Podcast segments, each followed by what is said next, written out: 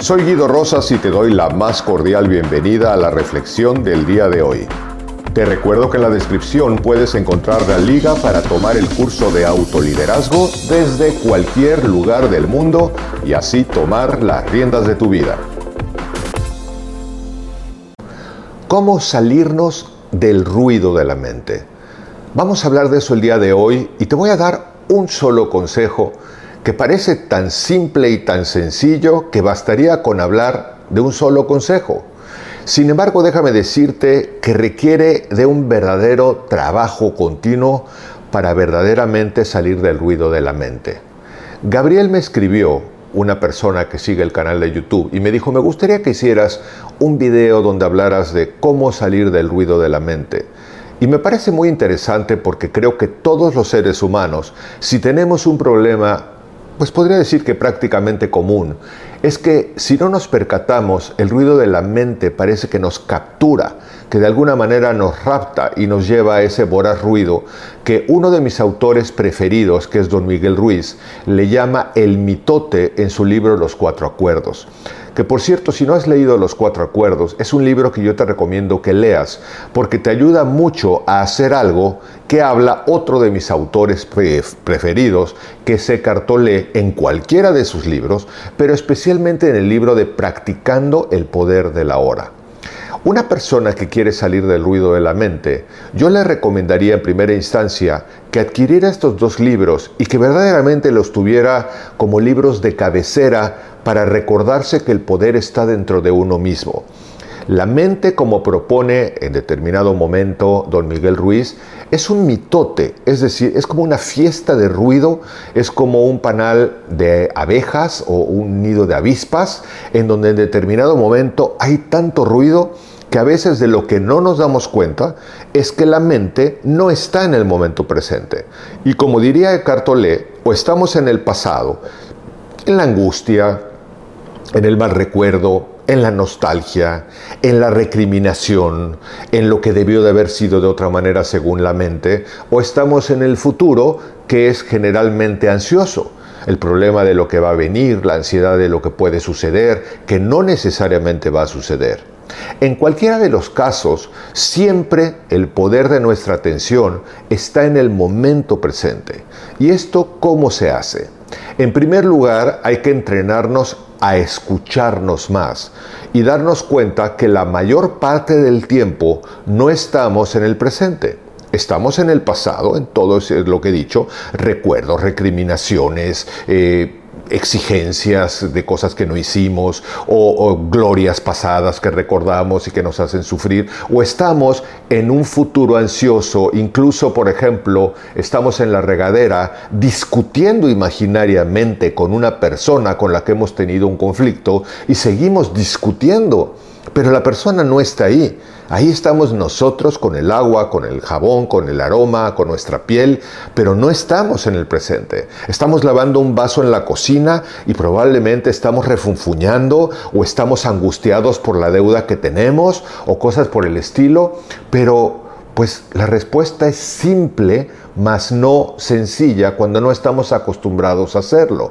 Porque lo que sucede es que simple y llanamente el ruido de la mente nos gana porque no estamos en el momento presente.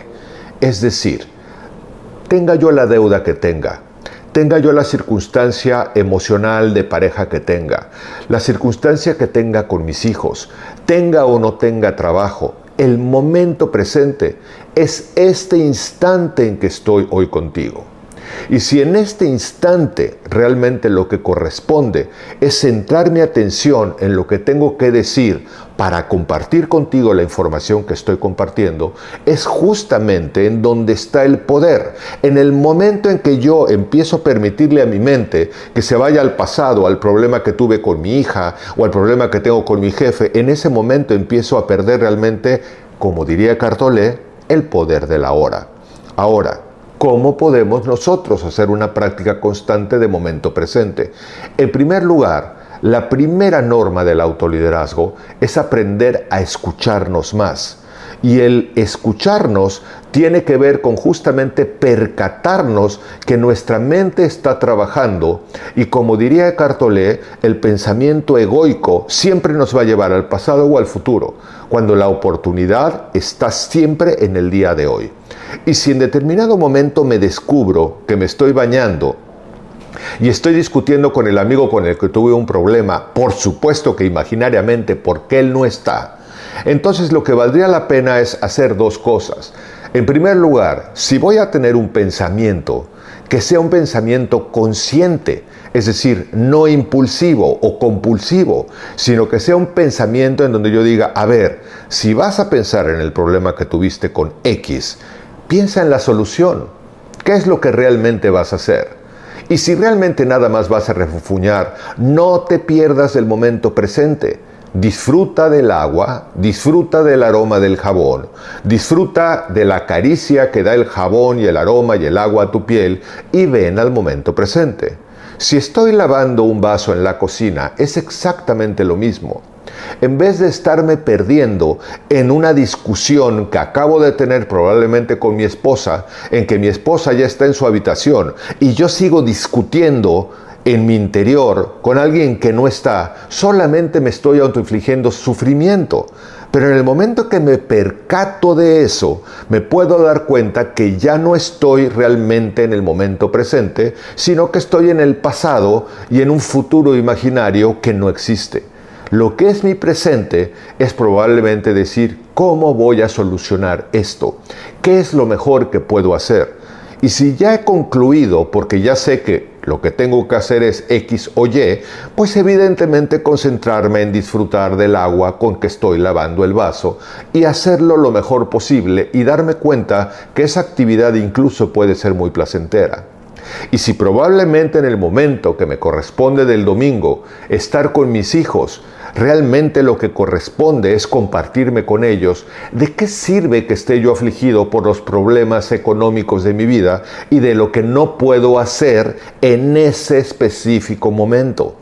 ¿Qué tal que realmente me doy cuenta que no estoy en el presente, me regreso al momento de este instante en donde puedo disfrutar a mis hijos, a mi pareja, a mis amigos, a mis compañeros y por supuesto, si se da el caso, incluso pedir la opinión respecto de mi problema, pero no para atormentarme y para volverme a perder en los procesos mentales del pasado y el futuro. Sé que esto se dice mucho más fácil de lo que se hace, pero es una práctica constante. Y hay una serie de recursos maravillosos. La meditación, la atención plena, que si alguien me pregunta qué es la atención plena, la atención plena es justamente estarme bañando con plenitud, es decir, atendiendo el agua, el jabón y a mi cuerpo. Y si estoy lavando un vaso es atender lo que estoy haciendo. Y si estoy con mi pareja, atención plena es soltar el celular, porque muchas veces alguien nos quiere decir algo en donde ni siquiera está buscando solucionar grandes cosas, simplemente quiere ser escuchado pero nosotros no le estamos dando atención plena. Entonces la práctica de la atención plena te lleva a tener más en el momento presente con dos posturas que es con lo que quisiera concluir.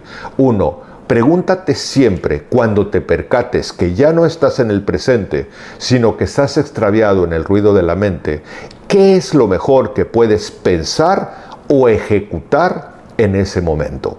Y si tienes una opción para realmente enfocarte en una solución o tomar una acción para solucionar algo importante, hazlo.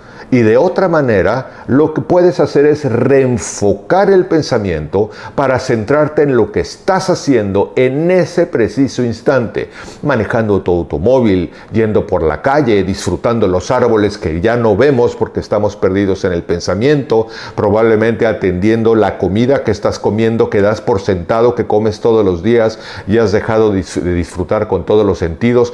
Todo esto que nos perdemos de la vida es porque no tenemos atención plena, porque le dejamos al ruido mental ganarnos. Pero concluyendo te diría que uno, percátate que no estás en el momento presente, sino estás perdido en procesos mentales que tienen que ver generalmente con el pasado y el futuro. Dos, céntrate en posibles soluciones o cosas que realmente se puedan hacer si existen y toma acción de inmediato si puedes. Y tres, en caso de que esto no sea posible, céntrate en lo que estás haciendo en el momento, en ese instante, para sacarle el mayor provecho. La práctica constante es lo que va haciendo que día a día tengamos más esta habilidad desarrollada, que vayamos generando el hábito de venir al presente. Y por último te diría que sinceramente te recomiendo estos dos libros, Los cuatro acuerdos de don Miguel Ruiz y Practicando el poder de la hora de Eckhart.